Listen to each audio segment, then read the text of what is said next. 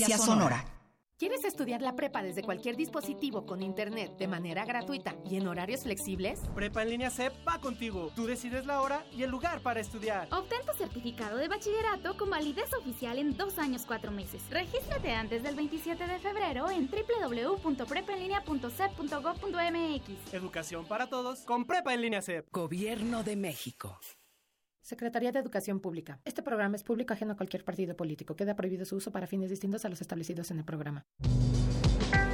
Casa del Lago UNAM inicia inscripciones para el segundo trimestre de cursos y talleres con amplia oferta en fotografía, cine, historia del arte, danza, artes plásticas, letras y mucho más.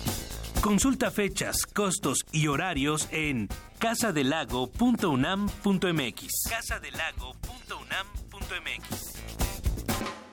Radio UNAM es un medio que promueve el diálogo, la diversidad y la libertad de expresión en un marco crítico y respetuoso. Los comentarios expresados a lo largo de su programación reflejan la opinión de quien los emite, mas no de la radiodifusora. Ingredientes para hacer la pócima de la diversión. De rana intrépida. Ratones de laboratorio. Plumas de pollo creativo. Mm, medio litro de carcajadas. Y listo. Revolvemos todo y decimos... ¡Hocus Pocus!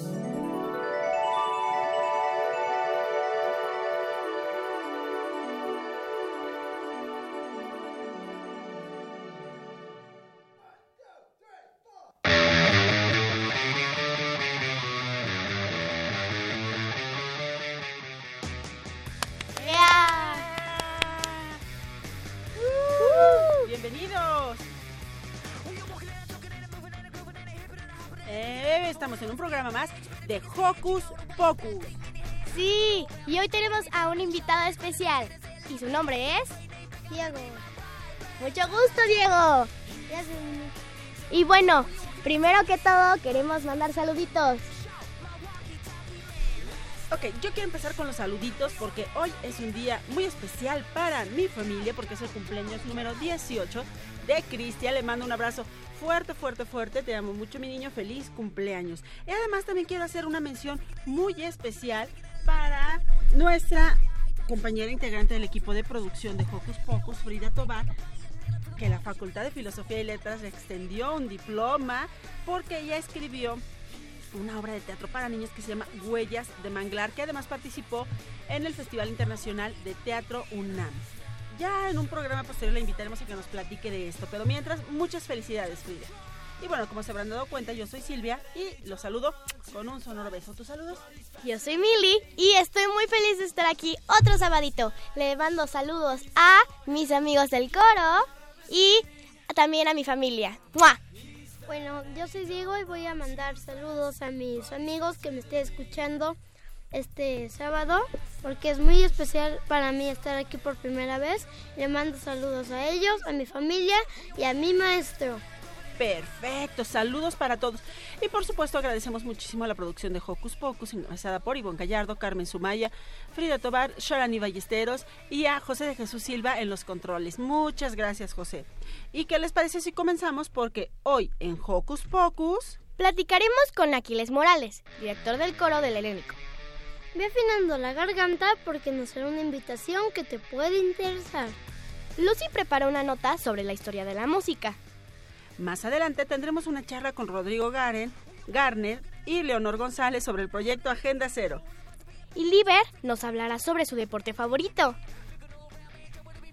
¿Están listos para un viaje intergaláctico? Porque las por las ondas radiales, todos a bordo porque ya empezó... ¡Hocus Pocus!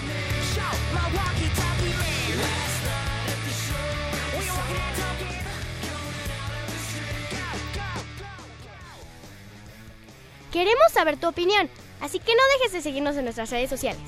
Puedes hacerlo desde tu compu, tableta o celular.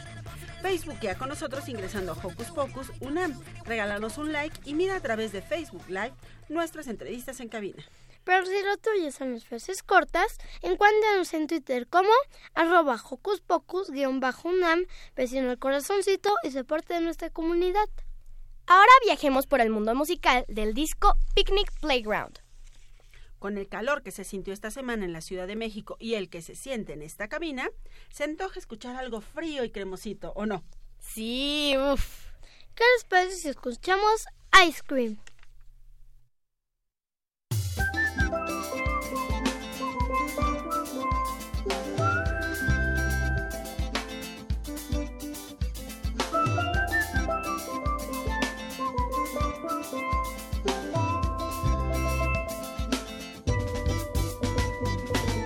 Coconut, mango, chocolate, vanilla. Strawberry, tangerine, barbadine, banana. Guava, pineapple, sour, sap, and kiwi. Peanut, raisin, prunes, and dates. All kind of flavors for you now to taste. Ice cream, you scream. Everybody screaming. Ice cream. Ice cream. Ice cream. Everybody screaming. Ice cream. Ice cream. Make you happy when you feeling sad. Got ice cream? You must be glad. Eat it with cake, pie, sweet bread or cookies. But don't eat it too fast or you might just end up with a brain freeze. Ice cream, you scream, everybody screaming. Ice cream, ice cream, ice cream, you scream, everybody screaming. Ice cream, ice cream.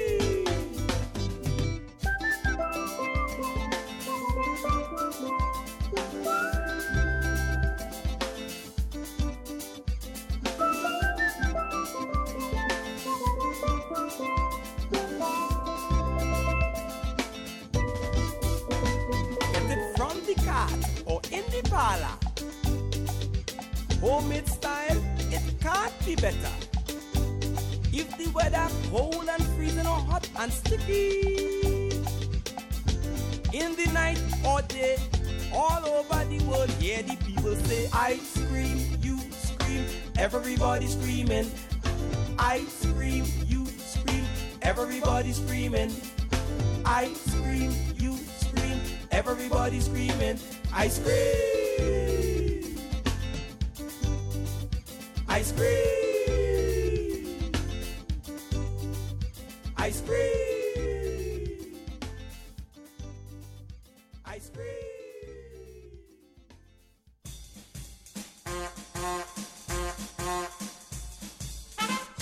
Con un pase mágico, entra en contacto con nosotros. El número es 5536-4339.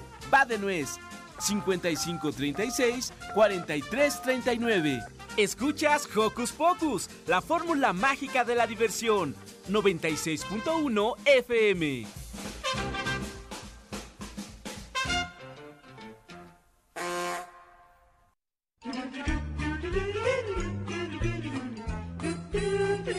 ¿Listo micrófono? ¿Listo invitado? ¿Listas las preguntas? Tres, dos, al aire. Ahora va la entrevista.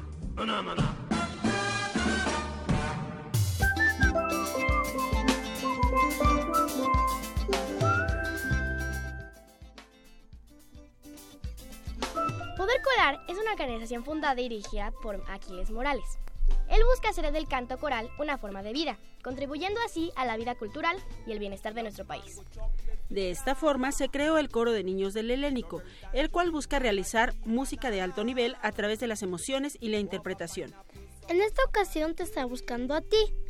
Si te gusta cantar y eres bueno en el trabajo en equipo, puedes ser parte de ellos. Para platicarnos más sobre esta convocatoria, ya se encuentra con nosotros Aquiles Morales, director del coro, y sus niños. Exacto, bienvenido Aquiles y platíquenos, bueno, más bien díganos sus nombres, empezamos por acá. Pues yo me llamo Nicolás. Hola Nicolás. Yo me llamo Ian. Ian, bienvenido. Yo soy Ale. Yo soy Nicole. Nicole, Ale, bienvenidas. Yo soy Ana. ¿Alan? Ana. Ana, ah, perdón. Ana, bienvenida. ¿Y qué les parece si comenzamos porque Aquiles y sus niños, como dice Mili, nos trajeron una pequeña sorpresa?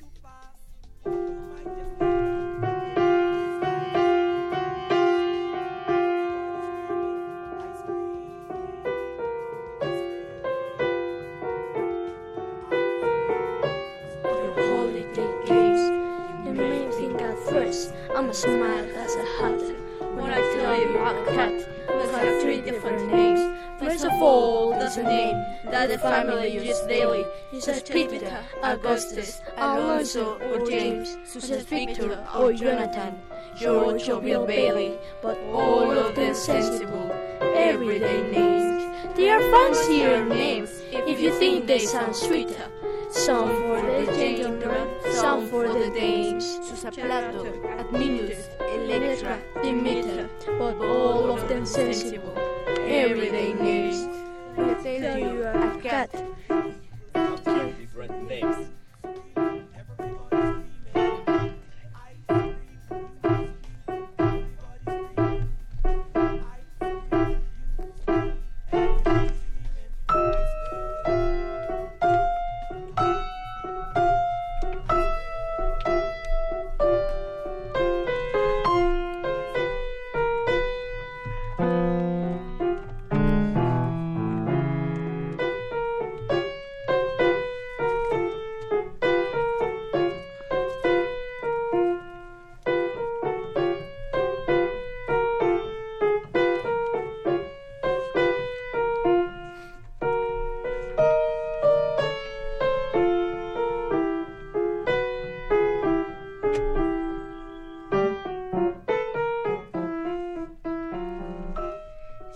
Escucharon solamente era una pruebita. Estábamos aquí probando, ensayando si todo nos salía bien. Así es que paren oreja porque viene lo bueno.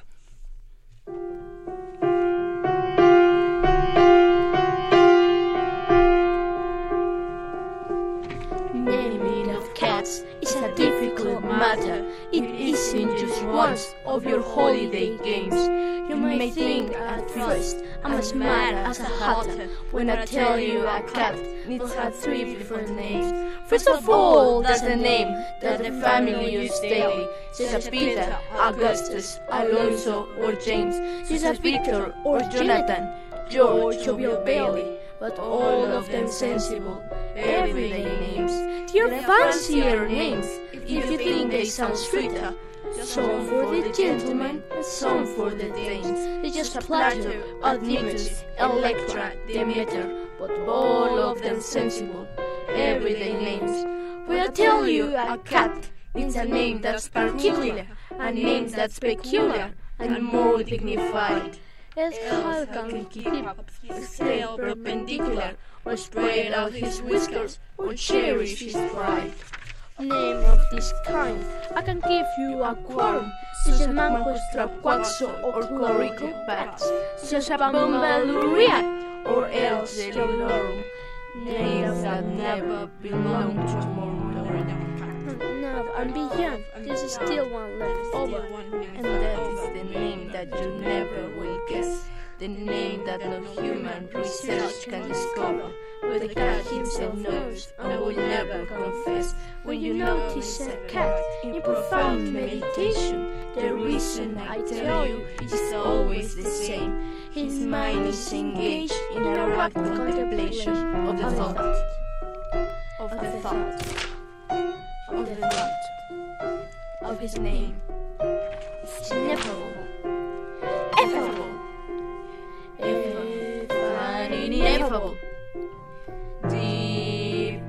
inscrutable, singular name. ¡Eh, bravo! Platícanos qué fue esto que escuchamos. Bueno, esta es una parte de, del musical Cats. Ah, muy bien. Aquí ya tenemos unas preguntas formuladas. ¿Quién empieza, Mili? Bueno, primero que todo les quiero preguntar, ¿nos podrían contar más sobre esta convocatoria? Sí, claro que sí. Pues eh, esta convocatoria la estamos haciendo porque queremos que el coro crezca. Este año dividimos el coro en dos partes, la parte de niños más eh, chiquitos y la parte de jóvenes que empiezan a ya tener un cierto nivel y un cierto eh, conocimiento del, del, canto coral, con los que ya he trabajado eh, con algunos ya varios años, ¿no? Están aquí, por ejemplo, Nico de la, de la primera generación. Y, y, bueno, con ellos ya puedo hacer cosas un poco más difíciles. Y entonces lo que queremos es que el coro eh, se vuelva pues más grande, mejor obviamente, y, y pues queremos entonces invitar a, a, nuevos niños y jóvenes que pu puedan este, formar parte y crecer junto a nosotros. Ok, este, ¿qué notas trabajan específicamente hablando sobre el coro? Sobre el coro. Eh, ¿A qué te refieres con notas? ¿Qué tipo de canciones? ¿Cuáles son las melodías que trabajan? ¿Qué cantan? Ah, eh, bueno, a mí siempre me ha gustado que, que mis coros se trabaje de todos los eh, tipos de música coral porque es vastísima y es muy, muy rica. Entonces, hacemos desde cosas religiosas. Eh, eh, antiguas, cosas del Renacimiento. El año pasado hicimos algunas cosas de la Edad Media, hasta por ejemplo musicales ahorita. Estamos también cantando el chorrito de Cri Cri, eh, cosas de gospel, de jazz. Eh, también estamos poniendo unas piezas en alemán para que también abran su panorama. Y estamos poniendo algunos ejercicios, cánones, pues de todo. La verdad es que me gusta que también el año pasado hicimos una ópera nueva, ah. eh, una composición del siglo XX, XXI, de hecho, eh, hecha especialmente para, para nosotros y bueno, entonces también música contemporánea.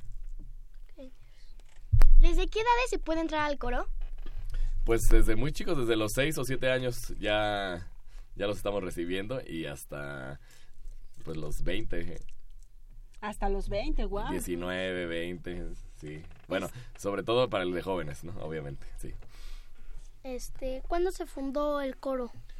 Bueno, el coro tiene una historia muy hermosa. Eh, empezó, eh, hicimos una ópera para niños que me solicitaron en el Centro Nacional de las Artes, que se llamó Hagamos una gran ciudad. Entonces hicimos una convocatoria abierta y la ópera trataba de eh, un grupo de niños que buscaba mejorar un poquito la, bueno, no un poquito, sino mucho, la vida que tenemos en, en esta ciudad. Y seguimos y, necesitando. Y, sí, y bueno, entonces, bueno, fue una ópera muy, muy hermosa. Y cuando terminó, eh, los niños y los papás de los niños me dijeron es que hay que seguir el proyecto. Entonces, seguimos un año independientes y ya por suerte hace un año cumplimos ahora un año de estar en eh, comunidad con el helénico y de trabajar con ellos a la par. ¡Ay, qué bonito! Sí. ¡Wow! Y bueno, ahora para los niños les quiero preguntar, ¿qué es lo que más les gusta vivir dentro del coro?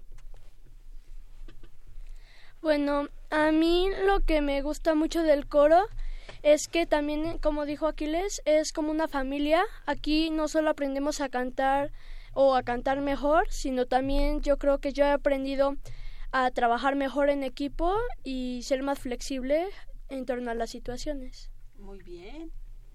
Bueno, a mí me gusta que siempre que Aquiles nos da un repertorio nuevo, eh, siempre las canciones son muy variadas. Um, bueno, eh, la música, aparte, bueno, nosotros aparte de cantar, pienso que lo que hacemos es transmitir emociones. Entonces, a veces la música nos cura, nos sana eh, cuando tenemos situaciones difíciles o estamos pasando por una situación que no nos es muy agradable y encontramos en la música una forma de vernos a nosotros y con la cual nos identificamos y de esa manera eh, podemos eh, curar todas esas heridas que tenemos. Ay, qué bonito. Y hasta se me el coro. Lástima que tengo 21. Hay otros coros para más grandes. Ah. Ay, Ay, perdón.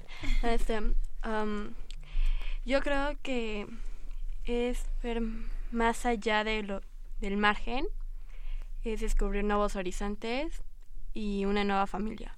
Ah, Pues a mí lo que me gusta es que nos relacionamos entre nosotros, hacemos amistades que nunca creímos ser posibles, somos de, de, edades variables todos y conocemos a más gente y hacemos amistades y momentos inolvidables. Muy bien. Emiliano. Este, bueno, este, ¿qué música les gusta escuchar? A ustedes. Bueno, también ahorita que nos diga Aquiles. Empezamos por acá. Mm, no sé, eh, clásica y yo creo que pop.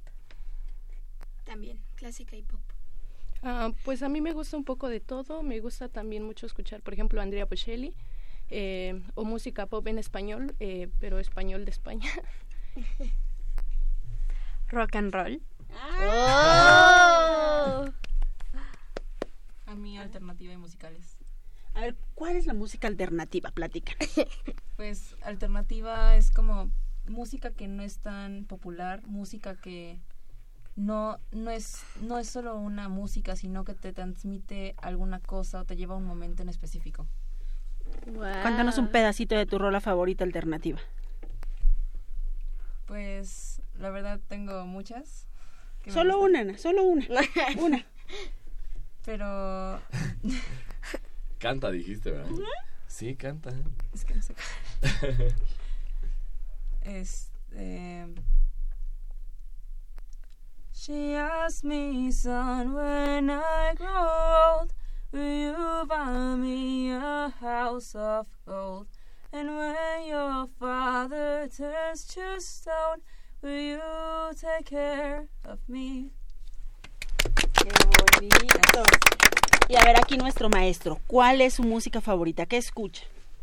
Bueno, es una pregunta difícil eh, porque en cada tipo de música encuentro algo. Entonces he tenido etapas, obviamente en la adolescencia tenía mis eh, grupos de, de rock, Shiny O'Connor, eh, me encantaba Santa Sabina, con quienes ahora tengo el gusto de colaborar.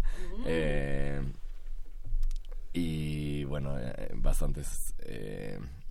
Sheryl Crow, por ejemplo. Después, eh, obviamente, ya entrando en el músico, en la música clásica, eh, pues es que cada compositor tiene, tiene maravillas y obras increíbles, ¿no? Desde los eh, músicos del Renacimiento, con sus coros eh, religiosos profundos y, y hermosos, pues todos los músicos, eh, sería la lista muy larga, pero bueno.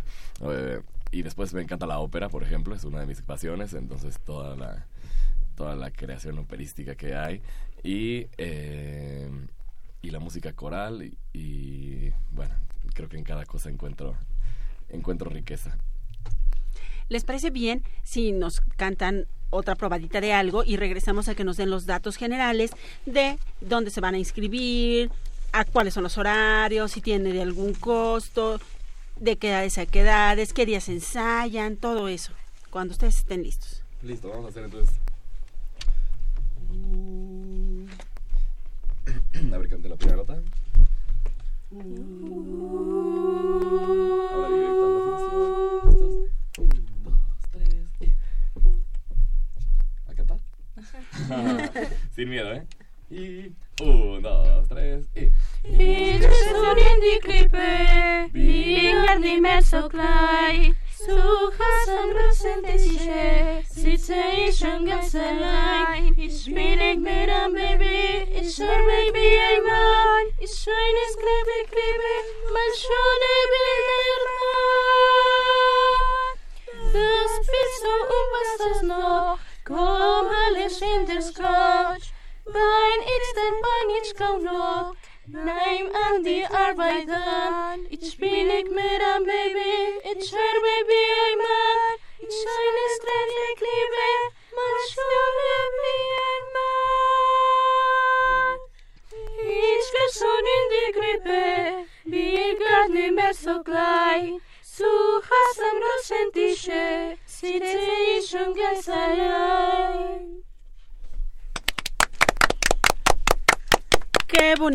Cantan. Díganos qué tenemos que hacer para cantar igual de bonito que ustedes. Bueno, pues estamos todos los sábados en el Instituto Helénico, que está en Avenida Revolución. Eh, eh, pueden llegar eh, a una clase muestra cuando gusten. Eh, los niños de 6 a 11 años los recibimos de 10 a 12 y los jóvenes a partir de los 12 eh, en adelante de 12 a 2. Cualquier sábado pueden llegar, conocernos, tomar una clase de muestra y si les gusta, pues ya es, eh, integrarse y formar parte de este gran equipo. ¿Tienen algún teléfono, algún correo electrónico, alguna página donde puedan también Sí. pedir datos? Sí, claro que sí. eh, es contacto Ajá. arroba podercoral.com. Contacto arroba podercoral.com. Y estamos también, este, bueno, tenemos nuestro sitio de internet, Poder Coral. Y obviamente en redes sociales, eh, Facebook, Twitter, Instagram. Poder Coral. Poder Coral. Sí. Ahí los podemos encontrar. Pues chicos, muchísimas gracias por venir a compartir su talento con nosotros. Cantan precioso. Muchas felicidades, Aquiles, por ese trabajo. Muchísimas gracias, muchísimas gracias por la invitación, por el espacio. Gracias. Gracias a ustedes, les damos Sí. un abrazo, un aplauso. ¿Y con qué nos vamos, Emi- Emiliano? Bueno, y de la música coral ahora nos vamos al rock. Ahora vamos a escuchar La Pancita Taquera de Cachivache. Rock para chavitos.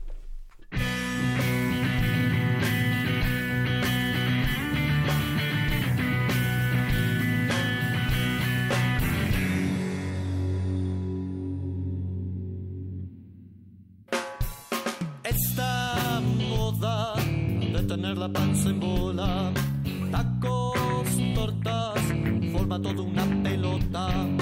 Sube, baja, sube, sube, sube, baja. De un lado al otro, de un lado, lado, lado al otro. Qué grande es, qué grande es la pancita taquera. La pancita taquera, pa' pasear la pancita taquera. La pancita taquera, pa' pasear la pancita taquera. La pancita taquera.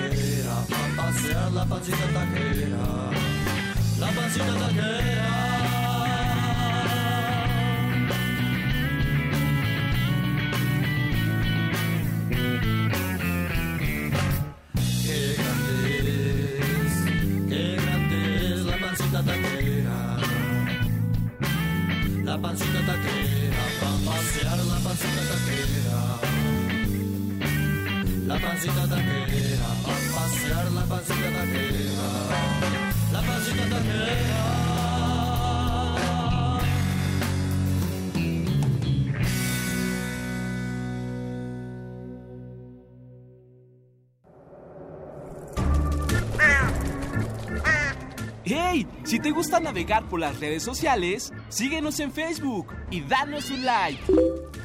Encuéntranos como Hocus Pocus Unam.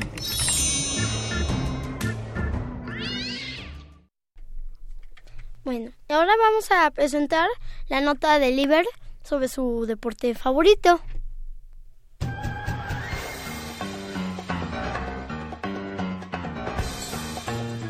Investigaciones Especiales de Hocus Pocus presenta.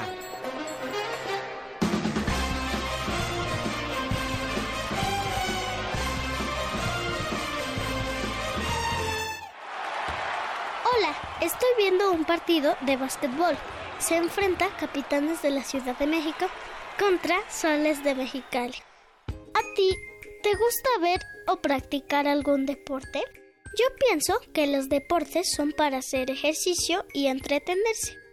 A mí me gusta el básquetbol, el fútbol y la natación, que practico desde hace dos años. Se me hace muy divertida. Mi técnica favorita es pecho, mejor conocida como técnica ranita. Aunque la mejor que yo hago es dorso. Mi maestro me aconseja dar lo mejor y patalear más. Mi maestro se llama Memo y es muy gracioso. Su técnica me parece muy efectiva. La primera vez que me metí a la alberca sentí muchos nervios, porque no lo había hecho antes solo, sino con mis papás. Sentí también que me ahogaba, pero poco a poco ese miedo se me fue quitando y fui mejorando. Cuando nado, siento como si estuviera nadando en las nubes. Reportó para Hocus Pocus Liber Nahual. Adiós.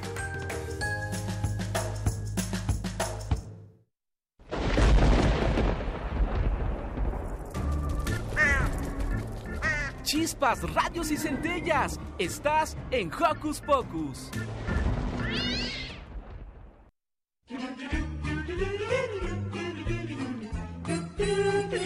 ¿Listo micrófono? ¿Listo invitado? ¿Listas las preguntas? Tres, dos, al aire. Ahora va la entrevista.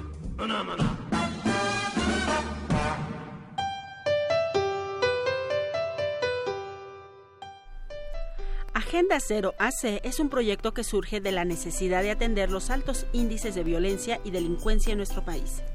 Es una iniciativa de la sociedad civil que se centra en los puntos clave para construir una sociedad donde la seguridad puede ser una realidad. Ellos apuestan por la construcción de la seguridad pública a través de la prevención social de la violencia y la delincuencia. Para hablarnos más sobre, sobre las acciones de esta fundación se encuentran con nosotros Rodrigo Garer y Leonor González. Bienvenidos. Muchísimas gracias. Mili y Emiliano ya tienen preparadas las preguntas para ustedes. Comenzamos. Perfecto. Primero que todo, para ustedes, ¿qué es la violencia? Este, bueno, primero que nada, muchísimas gracias por el espacio y por permitirnos hablar de, de, la fundación.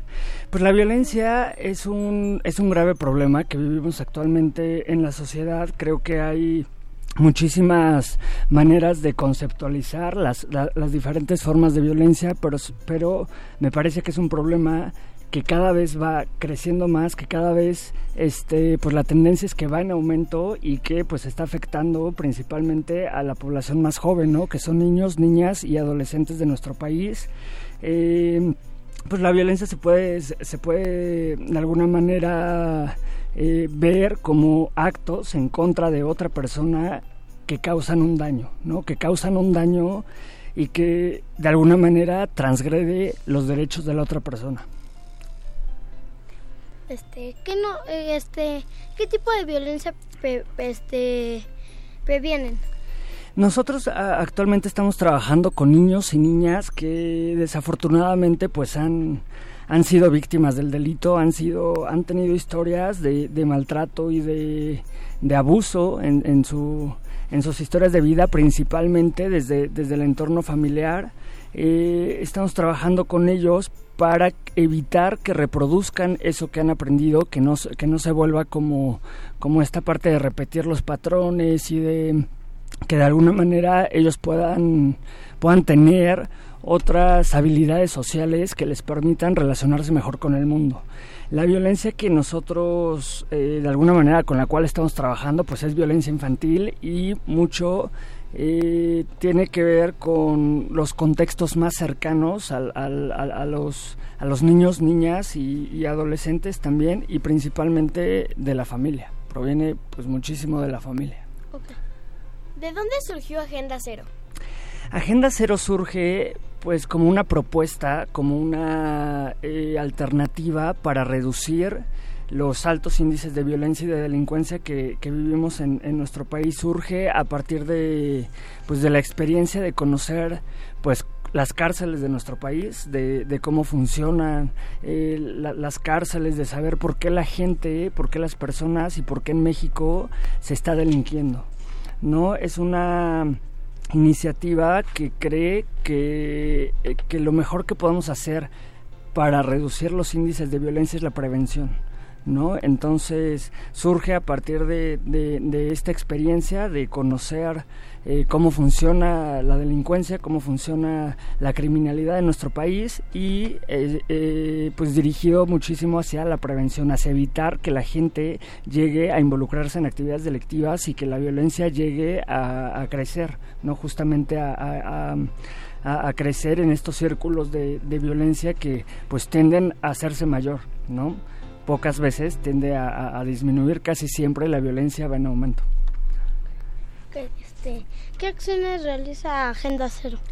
El proyecto con el que estamos trabajando, que es este, este proyecto, se llama Cero Violencia. Y justamente lo que queremos hacer es que haya cero violencia entre niños y niñas y lo hacemos a través del teatro, a través del teatro infantil, es, eh, a través de, talleres de teatro es como les enseñamos a, los niños que, que, pues han sido de alguna manera violentados, les enseñamos a, a, que puedan adquirir diferentes habilidades, a que puedan relacionarse mejor con el mundo, a que entre ellos mismos puedan pues tener una mejor comunicación, mejor confianza, a que jueguen sin violencia, ¿no? Simplemente eh, el, el jugar pues es algo que todos los niños y niñas tienen como derecho y pues que es como como, como parte de, la vida de la vida infantil que lo hagan sin violencia no entonces nosotros eh, a través de, estos talleres de, de, teatro es como les, les enseñamos estas habilidades y que puedan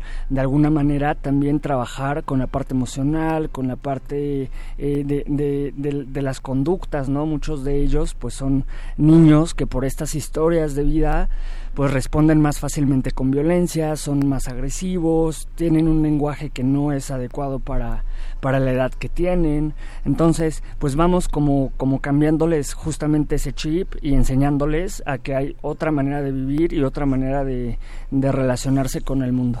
Claro, ¿no? Que empiezan jugando y terminan golpeándose, ¿no? Exacto. Exacto. Eh, ¿Nos podrían explicar un poquito de si escriben las obras o las escriben eh, o las escriben otras personas y si las escriben otras personas nos podrían dar algún ejemplo? Eso es padrísimo porque lo que nosotros trabajamos en el, en el taller es muchísimo la creatividad de los niños, que ellos construyan su propio mundo, ¿no? Generalmente cuando cuando somos adultos a veces se nos olvida que los niños también tienen autonomía, que también están en una etapa en el que pueden desarrollar diferentes habilidades y justo lo que hacemos en este en estos talleres es fomentar la creatividad, la creación, la autonomía, la imaginación. Entonces, ellos crean sus propios personajes a través de diferentes actividades y crean sus propias historias. Y eso es bien padre porque eh, ahorita estamos trabajando tres talleres a la, semana con tres grupos diferentes. Nos, hemos dado cuenta que funciona más trabajar con grupos pequeños. Y cada grupo, a pesar de que es la misma actividad, es bien diferente. Los personajes que crean, las historias que construyen, eh, la propia dinámica de la sesión es bien diferente y pues van de alguna manera eh, saliendo cosas que que les ayuda a ellos a trabajar, a trabajar como esta parte de las experiencias que ha tenido. A final de cuentas lo que nosotros buscamos es que tengan experiencias de vida positiva y que de alguna manera puedan cambiar estos, estos patrones que, que, se han venido manejando y también que tengan como recuerdos positivos de la niñez, porque por las historias y por el, eh, la situación de los niños con los que trabajamos, pues muchos de ellos pues no han tenido como, como la, la no han podido disfrutar como de, la parte eh, positiva de la vida, ¿no? De, relacionarse, de jugar libremente sin violencia. Nosotros eh, partimos de la, de la idea de que todos los niños y niñas tienen el derecho a vivir una vida libre de violencia. ¿no? Y desde ahí es como, como trabajamos, pero ellos hacen todo. Nosotros como ponemos como el escenario, como esta plataforma, obviamente con la contención adecuada para, para poder hacerlo, pero ellos son, son los que crean estas historias. este, ¿Desde qué edades empiezan a trabajar? Nosotros trabajamos con niños en etapa escolar, de 6 a 12 años de edad. Sin embargo, el centro en el que nosotros estamos trabajando, que es el Centro de Estancia Transitorio, que pertenece a la, Procuraduría General de Justicia de la Ciudad de México, eh, hay niños desde bebés, o sea, desde 0 años de edad, desde 0 hasta 12 años. Nosotros trabajamos con los más grandes porque obviamente son en donde se da la mayor cantidad de, problemáticas relacionadas con la violencia. ¿no?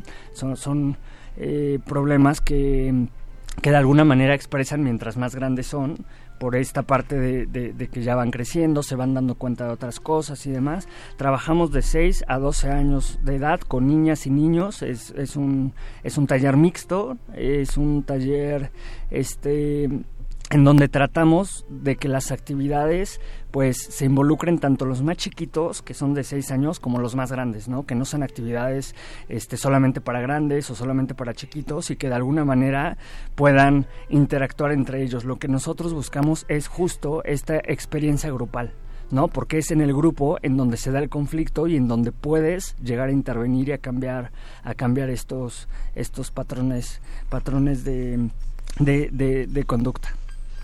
Leonor, me gustaría mucho que nos hablaras un poquito. Hemos hablado de violencia, pero a lo mejor hay algunos niños que no saben que eso es violencia porque de esa manera han crecido, porque eso es lo que han visto, porque para ellos es algo súper normal. ¿Nos podrías dar algún un par de ejemplos de lo que es violencia para que los niños que no lo saben lo puedan reconocer?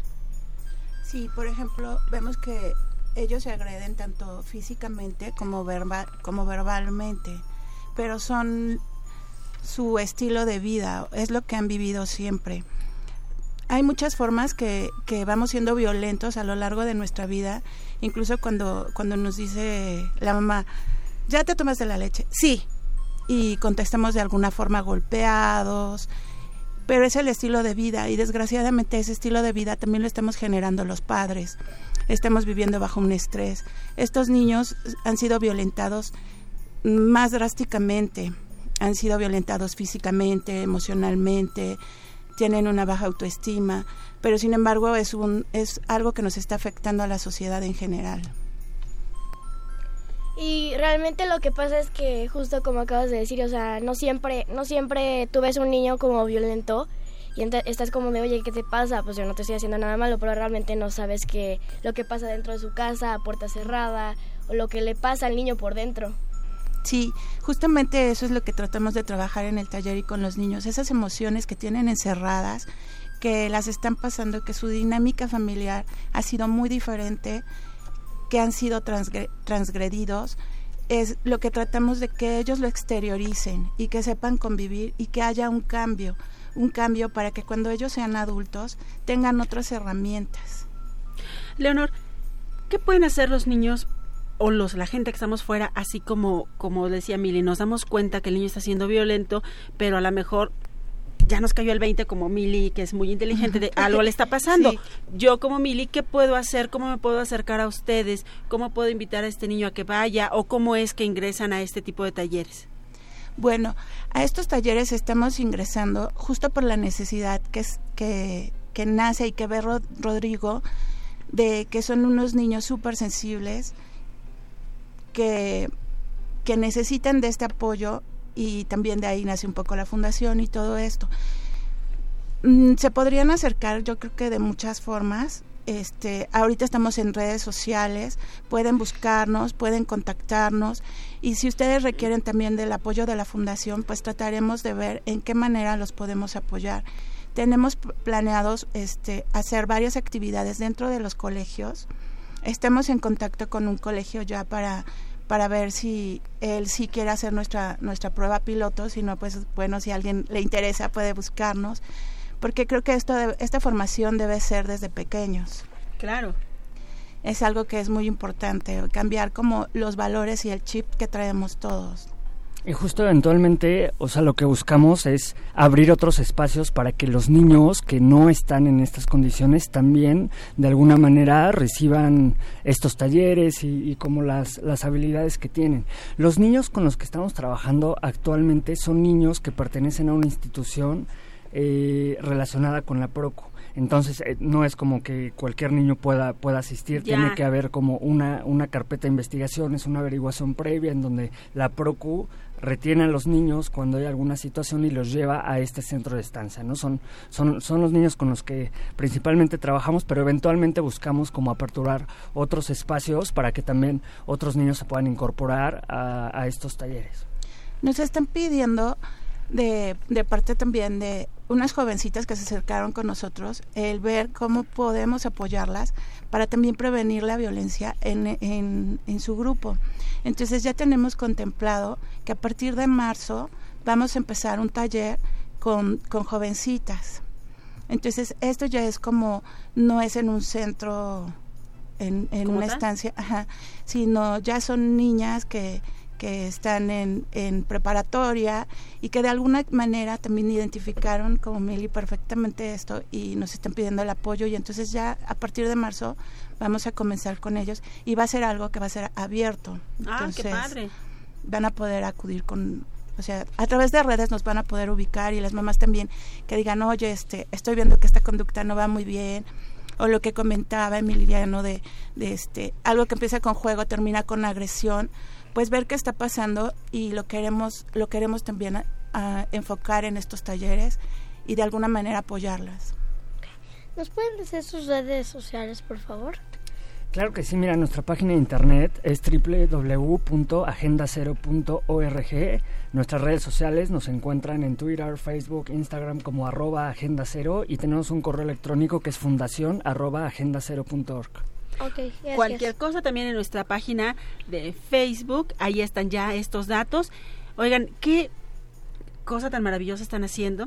Gracias. Como desafortunadamente decía Rodrigo al principio, la violencia va creciendo en lugar de que vaya disminuyendo. Qué bueno que están haciendo este trabajo para que vaya disminuyendo y nosotros aquí en Hocus Pocus les pedimos por favor que cualquier iniciativa que tengan nos la compartan, vengan a platicárnosla o la compartimos también por nuestras redes sociales para que la gente esté atenta, para que tenga más opciones como estas que ustedes están abriendo. Claro que sí, muchísimas gracias por el espacio y por tocar este tema que si bien no es tan agradable, es una realidad en México. Efectivamente. Pues muchas gracias, los abrazamos fuerte.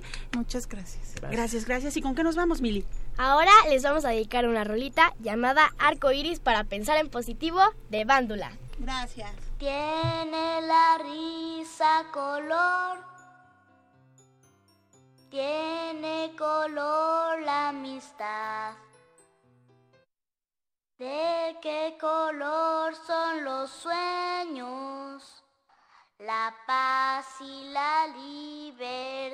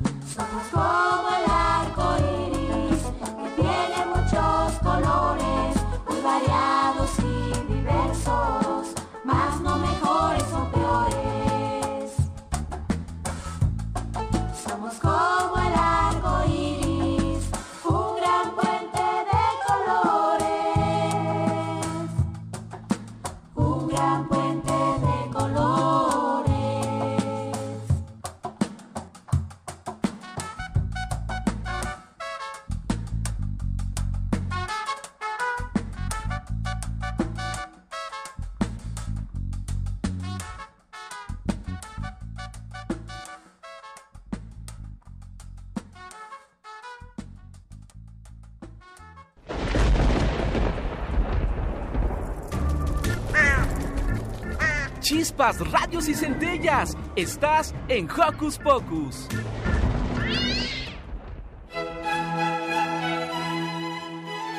Hola amigos de Hocus Pocus, yo soy Lucy y hoy les voy a hablar de la historia de la música. Todo empezó hace 50.000 años, cuando los primeros humanos hacían música con sonidos guturales y percusiones como huesos, tambores y caparazones de tortuga. En el antiguo Egipto, aproximadamente hace 5.000 años, surgieron las siete notas musicales, do, re, mi, fa, sol, la y si. En la época de Grecia y Roma surgieron los instrumentos de cuerda y de viento. En la Edad Media, entre el siglo VI y el siglo VII, comienza a haber trovadores, que eran personas que junto con un instrumento de cuerda parecido a una guitarra, cantaban historias y surge el canto gregoriano, que era un canto que hablaba sobre Dios y solo podían cantar los hombres y no estaban permitidos los instrumentos en el canto gregoriano. Pero en el Renacimiento, en el siglo XV, surge un nuevo estilo de canto llamado polifonía, en el que todos cantaban a ritmos diferentes una sola canción que ya no hablaba de Dios solamente. En esta época vuelven a permitir los instrumentos en el canto y se inventan muchos nuevos, como el órgano y el violín. En el periodo barroco del siglo XVI surgen estilos de música con muchos sonidos y nuevos instrumentos como el bajo continuo. Las mujeres todavía no podían cantar. Luego nace la ópera y con ella muchos importantes compositores como Monteverdi, Vivaldi, Telemanin, Lully, Romeo y Johann Sebastian Bach. Después, en el clasicismo, como su nombre lo indica, surgen la música clásica y las orquestas, así como grandes compositores como Haydn, Mozart, Beethoven, y las mujeres comienzan a participar en la música. En el siglo XX, después del romanticismo, donde Tchaikovsky crea la música más importante del ballet, surge el jazz, luego el blues y al final el rock and roll. Algunos cantantes importantes del rock son Elvis Presley y los Beatles. De ahí surgen el heavy metal y el punk, y la música electrónica y al final el pop. Como pueden ver, hay muchos tipos de música y cada quien tiene la suya. Toca la música que te guste. A mí me gusta el pop y a ti, coméntalo en nuestras redes sociales. Soy Lucy y nos sintonizamos pronto. Adiós.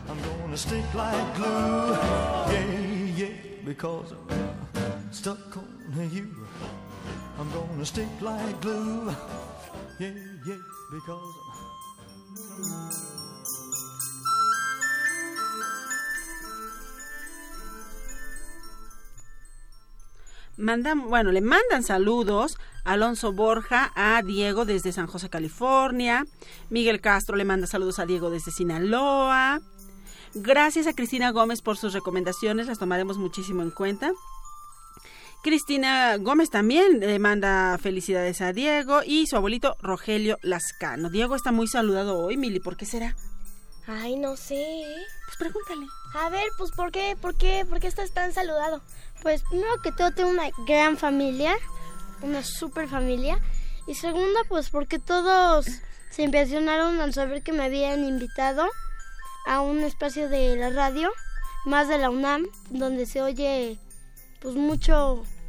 Entonces ellos me, me saludan y me dan felicidades porque me quieren mucho. ¡Wow! Pero qué familia tienes, ¿eh? Y bueno, explícanos, ¿cómo te sientes ahorita? Bueno, pues primero, bueno, ahorita me siento bien. Este, me siento bien y me siento feliz de estar aquí. ¿Y cómo te sentías al principio? ¿Así como asustado o cómo te sentías? Me sentía un poco nervioso, la verdad. Me sentía un poco nervioso al principio porque nunca había estado en una cabina y pues no sabía mucho. Pero luego me sentí bien. Wow. ¿Y alguna vez habías, este, alguna vez habías estado en la radio antes? Solo por teléfono. Solo por teléfono. Así que esta es tu primera vez en, una cabina. No, ajá, exactamente. Wow. ¿Y qué te gusta hacer? Bueno, primero que todo me gusta mucho la historia eh, de México, la, la historia en general. Este, me gusta escuchar música y pasar tiempo jugando.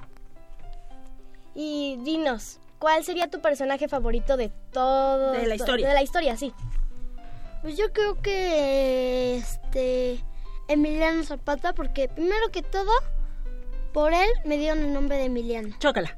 ¡Oh! Segundo, porque liberó al país de una dictadura que duró más de 30 años por Porfirio Díaz Mori. ¡Wow! Pero qué bueno en historia eres, ¿eh? Y aparte de la historia nos habías dicho que te gustaba mucho la música, entonces, ¿cuál es tu música favorita? Pues la verdad es que mm, mi música favorita es rock and roll, jazz música y música electrónica. ¿Y nos podrías decir de todos ellos, ¿tienes, ¿tienes algún cantante favorito? Sí, se llama Marshmello. ¡Oh! ¿Y te sabes alguna canción? Sí, se... Bueno, es que él solo hace música electrónica, no... Ya. No, no canta, solamente hace videos y con la música que él hace. ¿Y te acuerdas de la melodía? Más o menos. A ver, a ver, trata, trata. un poquito. Tararéala. Este era...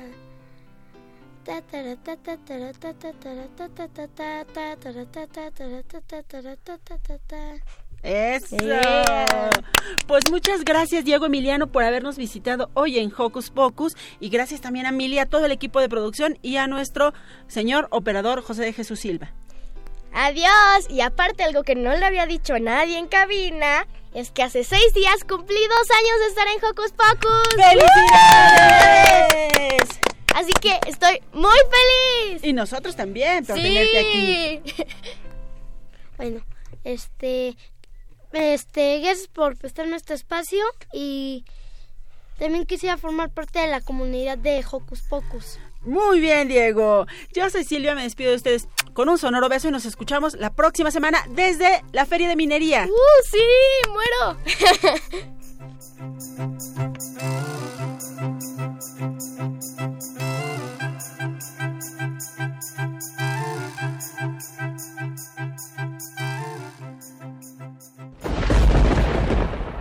Radio UNAM presentó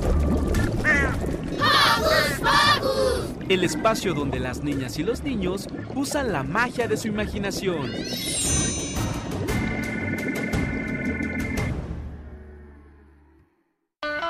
...2019... ...100 años del nacimiento de J.D. Salinger. Pocas veces se ha visto en la literatura que una voz narrativa cobre tanta fuerza, cobre tal consistencia de carne y hueso como la de Holden Caulfield, un adolescente que está guiado por un nihilismo profundo, por un sentido pesimista de la vida y que pues vive una aventura a lo largo de, unos días en Nueva York, que es otro de los protagonistas sin duda de la novela, la ciudad de Nueva York.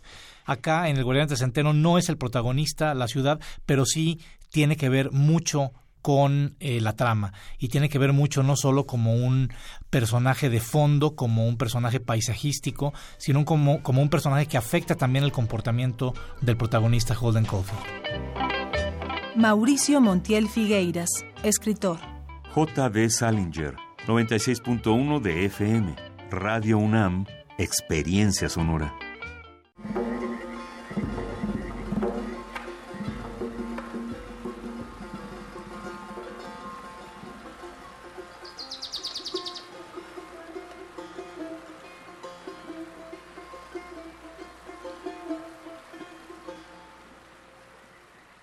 ¿Quieres saber qué es lo que estás escuchando? Frida Rebontulet y Luisa Iglesias lo explican para ti en Gabinete de Curiosidades. Todos los domingos a las 2.30 de la tarde por el 96.1 de FM. En su transmisión en línea radio.unam.mx y sigue esta colección sonora en Twitter. Gabinete C-Bajo. Radio UNAM. Experiencia sonora. El Museo de Arte Moderno abre sus puertas a la exposición Adictos a Remedios Varo, Nuevo Legado 2018, conformada por 250 dibujos, cerca de 30 carpetas, 225 libros y unos 220 objetos personales seleccionados de su archivo. Además, 311 libros que tratan sobre su obra. Adictos a Remedios Varo, Nuevo Legado 2018, se puede visitar en el Museo de Arte Moderno Chapultepec, Ciudad de México. Lenguajes textuales sin fronteras, performance y neurociencia se encuentran gracias a la palabra que es arte, sonido y textura, conocimiento y creación. La Cátedra Extraordinaria José Emilio Pacheco, de Fomento a la Lectura, te invita al diplomado. Poesía, ciencia y arte en expansión. Diálogo entre campos del saber. Análisis pedagógicos para diversas áreas del conocimiento que utilizan el lenguaje como punto de partida. Coordinado por Rocío Cerón. Del 7 de marzo al 14 de noviembre, en seis módulos de 20 horas cada uno Sesiones, jueves de las 16 a las 20 horas en la Casa Universitaria del Libro, Cazul. Más información en www.catedrapacheco.unam.mx. Expande tu mente y encuentra tu voz en donde las disciplinas convergen.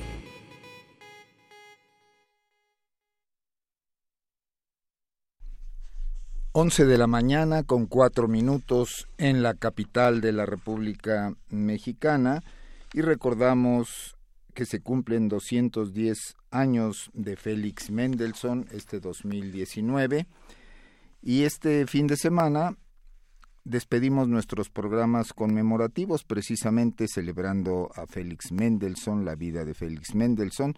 Por esto haremos dos últimas visitas al Félix Mendelssohn joven, así como a Félix Maduro en los programas de hoy y mañana. Así que no olviden sintonizarnos mañana domingo en punto de las 11 de la mañana para despedir la serie. Nuestra incursión a la juventud de Félix Mendelssohn de hoy nos lleva a su primera obra publicada, el cuarteto con piano en do menor opus 1, parte de una serie de tres cuartetos de opus 1, 2 y 3, que fueron parte de la música que Mendelssohn compuso sin haber dejado su hogar paternal todavía, como quizá recordaremos de otros de nuestros programas conmemorativos de Mendelssohn, Félix nunca tuvo problemas para manifestar su talento, dado que venía de una familia pudiente y culta. Comienza a estudiar violín y viola con Karl Henning y piano con Ludwig Berger, pero el más importante de sus maestros de la infancia y preadolescencia fue Karl Friedrich Zelter, quien insistió en que aprendiera las formas básicas de la música de los maestros de épocas pasadas. Fue así que Mozart, Weber, Hummel y Beethoven se convirtieron en algunas de las principales influencias del joven Félix, sin olvidar, claro, a Bach, cuyas técnicas contrapuntísticas no fueron ignoradas, y a quien Mendelssohn dedicaría una buena parte de su vida adulta. La obra que escucharemos a continuación fue dedicada al príncipe Antoni Radziwiłł de la Polonia prusiana y fue terminado el 18 de octubre de 1822. Escuchemos pues de este álbum producido en 1991 en Alemania por el sello Virgin Classics de Félix Mendelssohn Bartholdi, cuarteto de piano número 1 opus 1 en do menor, en la versión del cuarteto Domus.